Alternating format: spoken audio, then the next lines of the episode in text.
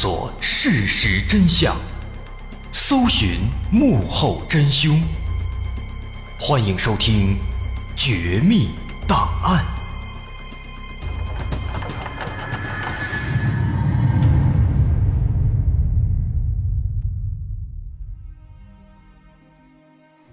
还原事实，探索真相。欢迎来到今天的《绝密档案》，我是大碗。一九九四年九月十七号，韩国汉城警察局突然跑进来一位神情紧张、手足无措的女人。看到警察以后，她立刻嚎啕大哭。警方一边安慰她，一边问她发生了什么事。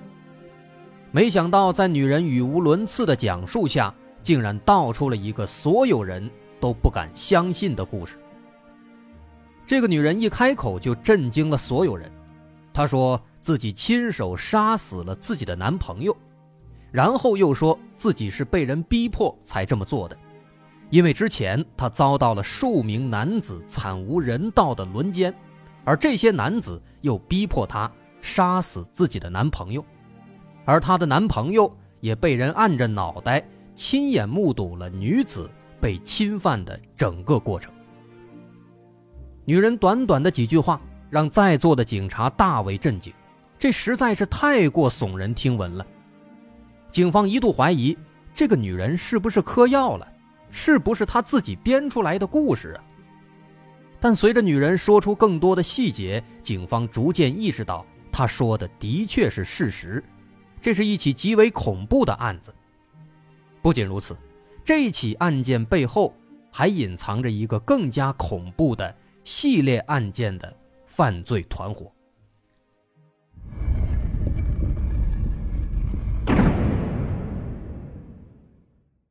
这个女人名叫李善英，三十七岁。九天前，一九九四年九月八号晚上，她跟男朋友吃完饭，开着新买的汽车出门兜风，俩人开到很晚。在路上开着，有说有笑，非常惬意。没有人会想到危险即将来临。当他们把车开到一条安静的乡间小路上时，忽然从后面窜出来两辆汽车，其中一辆突然加速，开到了他们前面，这样一前一后把李善英的车逼停了。还没等他们搞清到底是怎么回事，在两辆车上下来了五名男子，不由分说。抓住驾驶座上的李善英的男朋友，一顿暴打。随后，他们被绳子捆起来，被扔到后座上。接着，其中一名男子坐进了他们的驾驶座，发动了汽车，和歹徒的两辆车一起离开了现场。两个人在后座上颠簸了几十分钟，车才停。随后，李善英和男朋友被带到了一个仓库。紧接着，李善英的男朋友又遭到了一顿毒打。但他们为什么不打李善英呢？其实当时他自己也很奇怪。然而就在这个时候，五名男子突然转身，笑嘻嘻地走向了李善英。只见他们纷纷脱下裤子，然后发生了什么？我想我们也不用多说了。五名男子就这样对他实施了强奸。而更加过分的是。其中一个看起来像是老大的歹徒，还命令其他歹徒架着李善英的男朋友，逼迫他看着自己的女朋友被人侵犯。就这样，这场暴行持续了半个多小时，两个人的内心已然崩溃。但这还没有结束，这五名歹徒的目的到现在仍然不明朗。打人、强奸，这一切似乎都是临时起意。而真正的噩梦其实才刚刚开始。这帮歹徒的目的似乎是钱，在发泄完之后，他们开始向两个人要钱，理由是他们既然能开着那么好的车，那应该就是有钱人，拿几个钱来花一花就能放他们走。那在这儿我们要介绍一下，李善英的男朋友，当时他开的是一辆现代格兰杰，这种车在国内比较少见，但在韩国。还是比较受欢迎的，尤其是在事发的九十年代，格兰杰算是现代品牌当中的中高端车型了，价格并不低。但是这样的一辆车不能证明李善英和她男朋友都是有钱人，因为这辆车也不是他们买的，是他们的父母帮他们买的。但是这事儿歹徒不知道啊，就认为李善英他们应该是有钱人。于是李善英和男朋友就赶紧和歹徒解释说，他们俩其实都是普普通通的上班族，如果没有父母是不可能买这辆车的。实际上自己没有钱。但没想到这番话，把歹徒给激怒了。歹徒非常生气，他们怒吼着说：“那既然你们没有钱，留着你们也没有用了。”你们只能去死了。于是歹徒们拿出啤酒，开始给李善英和她男朋友灌下大量的啤酒，打算让他们喝醉，然后制造一个酒后驾车发生意外事故的假象。这看起来好像是酒驾把自己玩死了。李善英当时吓坏了，赶紧跪地求饶。他说：“求求你们放我一条生路吧，让我做什么都行。”没想到这歹徒。还真的就被说动了。那个看起来好像是老大的歹徒对李善英说：“如果你能按照我的要求去办一件事儿，那么我就能放你一条生路。但前提是以后你要留在这里，负责伺候我们的生活起居。”李善英听说能活命，哪还管得了什么伺候不伺候的？点头犹如鸡多碎米一般，赶紧答应了。但是他万万没想到。歹徒所提出的要求实在是太过丧心病狂，他竟然要求一命换一命，要求李善英亲手杀死她的男朋友以表忠诚，这样她才能活下来，才能留在这里并加入他们。而如果他做不到，那么两个人都会死。在经历了激烈的思想斗争以后，李善英答应了歹徒的要求。于是，歹徒在已经被灌醉的男友的头上套了几个袋子，命令李善英把他掐死。但这毕竟是自己的男朋友啊！李善英战战兢兢地把手放在男友的脖子上，她迟迟下不去手。旁边那个歹徒的老大看不下去了，索性按住李善英的手，强制让李善英发力。于是几分钟以后。在这个歹徒老大的发力下，男友被活活掐死了。此时，那个老大走过来对李善英说：“好了，现在你也杀人了，也犯了法，跟我们是一样的人了。既然你表现的很忠诚，那么你可以留下来加入我们。”就这样，李善英保住了性命，长舒了一口气。但他的遭遇显然并没有结束。虽然这次活了命，但这显然只是一个开始，后面等待他的还有更加残忍的故事。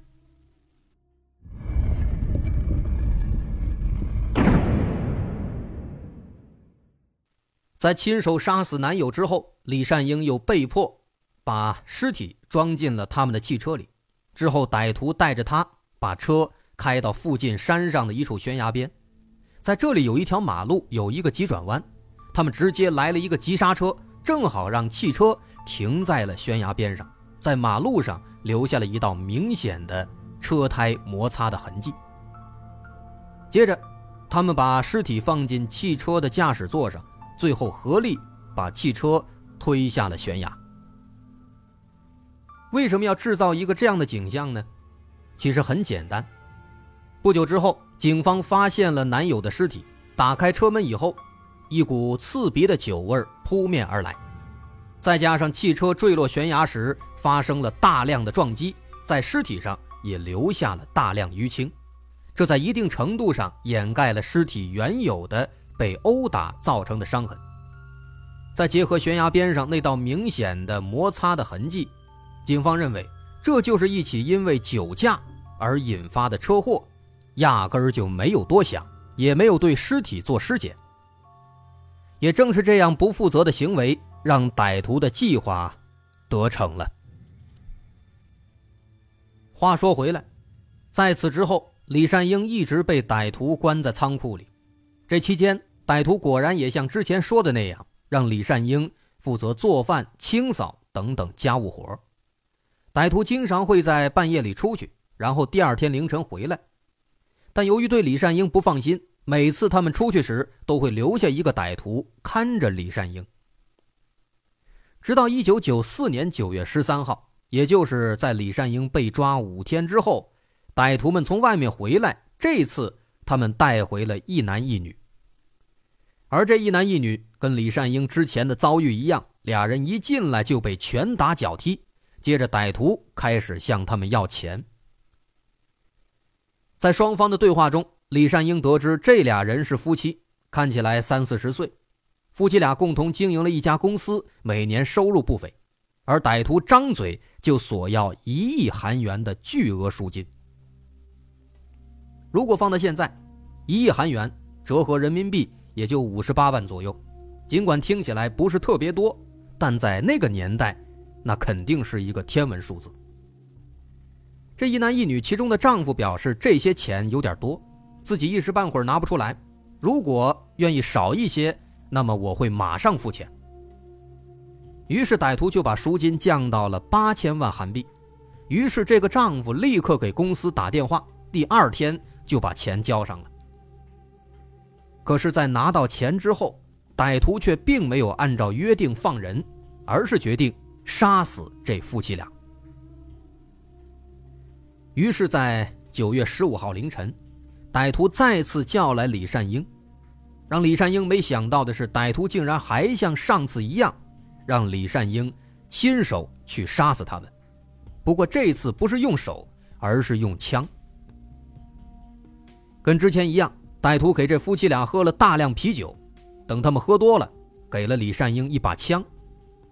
但李善英实在是太害怕了，连枪都拿不稳，更别说是杀人了。好不容易等了半天，把枪拿稳了，但是从没开过枪的李善英一枪打歪了，还差点打中歹徒的脑袋，吓得那个歹徒破口大骂，其他人看得哈哈大笑。无奈之下。那个歹徒老大只好抓住李善英的手，帮他瞄准目标，帮他扣动扳机，一枪打死了丈夫。而那位妻子下场更惨，先是被这群歹徒轮番的侵犯，之后又被活活捅死。本以为杀了人这就算结束了，可是接下来发生的事情把李善英给彻底镇住了。在杀人之后，歹徒先是对尸体做了尸检，然后一个一个的扔进了焚化炉里。但是焚烧的过程中会产生难闻的气味，歹徒特意又买了一些猪肉，在焚化炉的边上支起了烤架，一边吃着烤肉，一边往焚化炉里塞尸体。而更加令人作呕的是，不知道是谁又想了一个馊主意，竟然从尸体上割下了一大块肉。放进火里，大家一起烤着吃了，看得李善英是连连作呕。可能吃着吃着，歹徒也感觉这个焚烧的味道太难闻了，于是干脆把这烤架子都搬到了外面的院子里，继续烤肉吃。在这期间，甚至在大门口有路人路过，歹徒们还爽快地邀请这个路人一起进来喝酒吃肉，而路人无论如何也不会想到。他吃的可不仅仅是猪肉。在那几天里，李善英承受着无与伦比的痛苦和自责，只能苟且生活在这里。他不是没有尝试过逃走，但是歹徒对他严加看管，他没有机会。而现在，好不容易有一个路人跟自己如此近距离的接触，可没想到这个家伙完全被啤酒和烤肉给吸引了，压根儿没有看他一眼。再加上歹徒都在身边，他也实在不敢有其他动作。因此，他只能假装积极配合歹徒的所有要求，假装已经加入了他们。的确，因为李善英已经杀了两个人，而且平时表现的也还算忠诚，渐渐的，歹徒不再对他抱有过多的防备了。于是，李善英逃跑的机会终于出现了。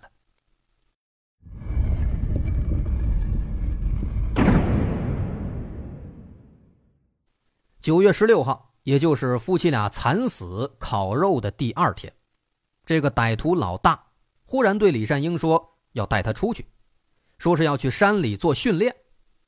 李善英听得一头雾水，但也只能跟着上车了。来到目的地之后，歹徒们拿出了好几支枪和一些炸药。原来这个老大嘴里所谓的训练，指的是提升他们的作案技巧。这些人被两两分成一组，练习枪械射击和炸药的引爆。李善英和一个看起来年轻的歹徒分到了一组。不过，就在他们进行所谓的训练的时候，意外发生了。跟李善英一组的歹徒显然非常笨。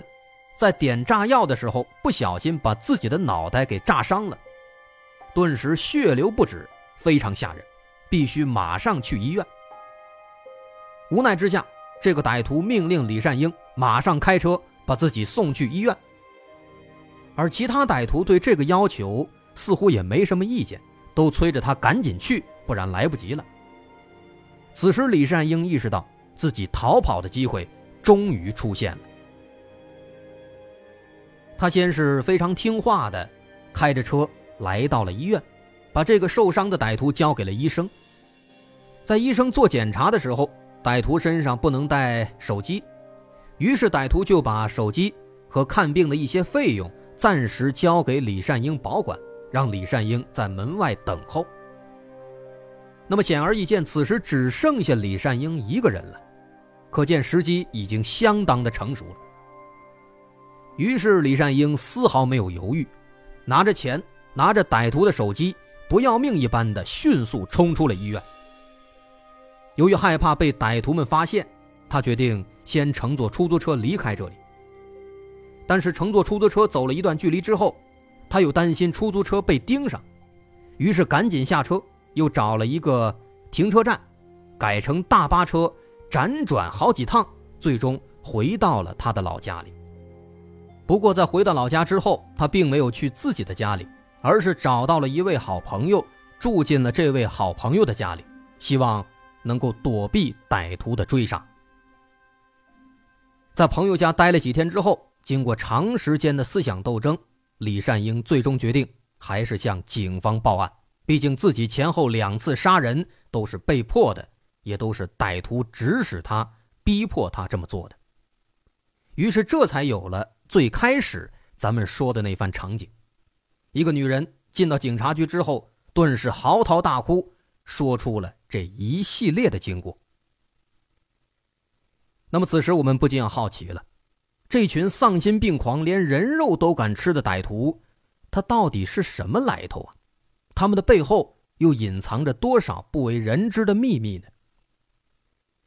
其实说的这几个歹徒也蛮令人唏嘘的。